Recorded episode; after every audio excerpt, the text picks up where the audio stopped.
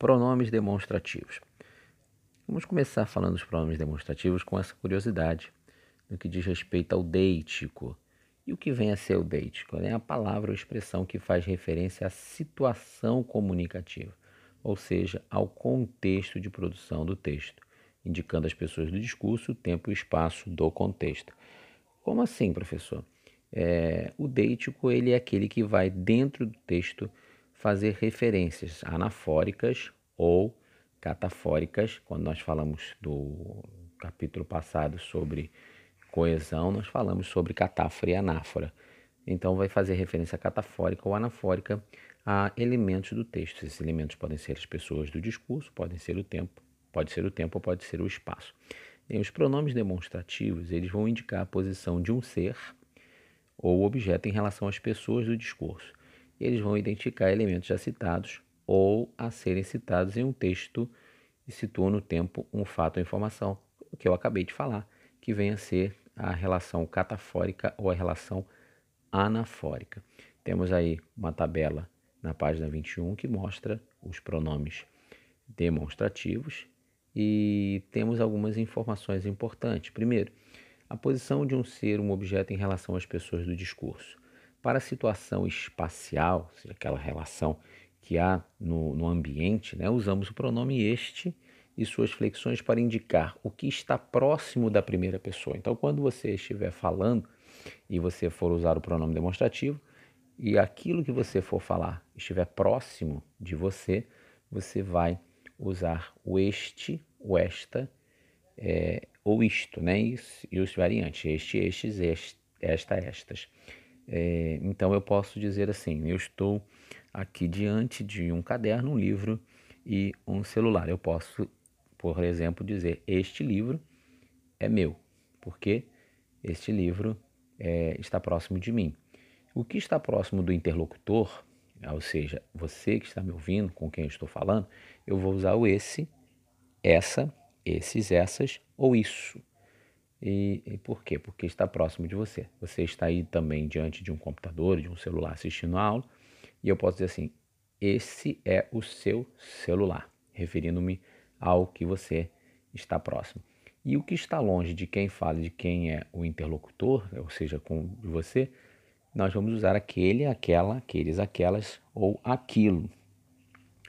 É, estamos teoricamente distantes do Centro Educacional Pinheiro, podemos dizer assim: aquela é nossa escola. Muito bem.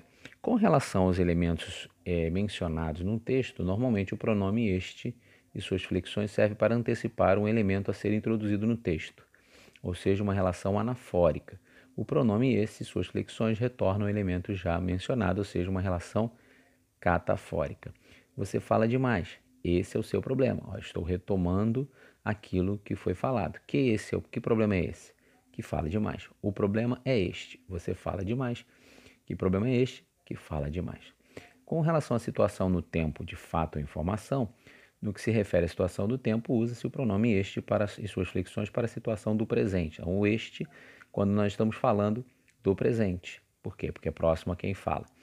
Segunda pessoa para a situação tanto do passado quanto do futuro, com relação à época que se coloca a pessoa que fala, seja um passado ou futuro que está relacionado ao aquele que fala, ou seja, ao hoje de quem fala.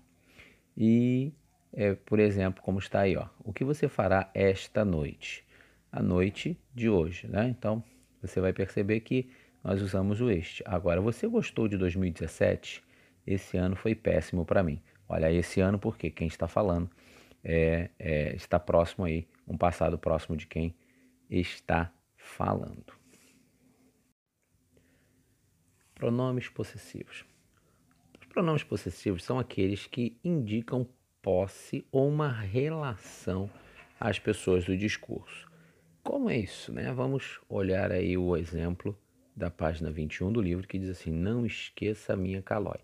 Isso foi uma propaganda, né? o slogan de uma propaganda de muitos anos, aí pelo menos uns 30, é, na verdade uns 40 anos, 40 anos atrás, era um slogan da Calói, quando do Dia das Crianças, Natal, eles usavam essa, esse slogan para que as crianças falassem para os pais.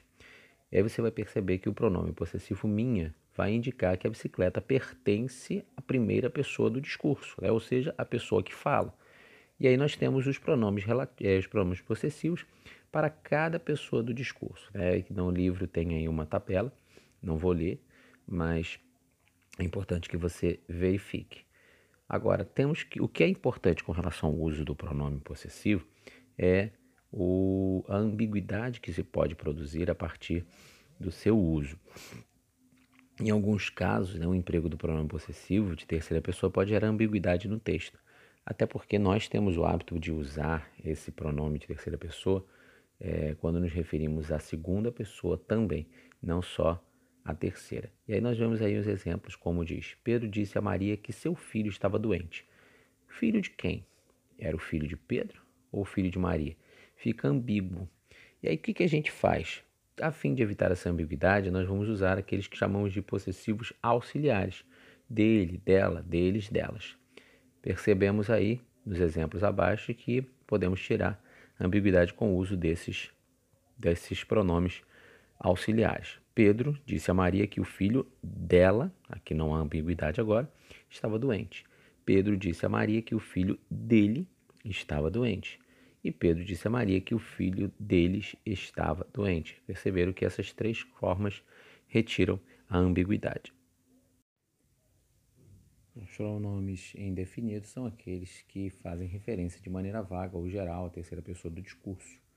Alguns pronomes são variáveis, ou seja, vão admitir flexão de gênero e de número. Outros são invariáveis. Então, repetindo, Alguns desses pronomes são variáveis, indefinidos, né? E outros são invariáveis.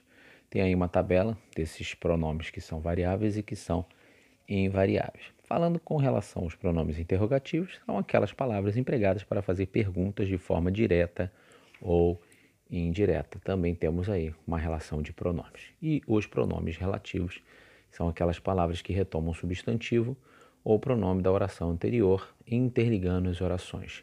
Esses pronomes relativos, eles têm um termo que nós chamamos de termo antecedente, que é aquele que ele vai se relacionar. Da mesma maneira, os relativos têm alguns que variam, outros que não.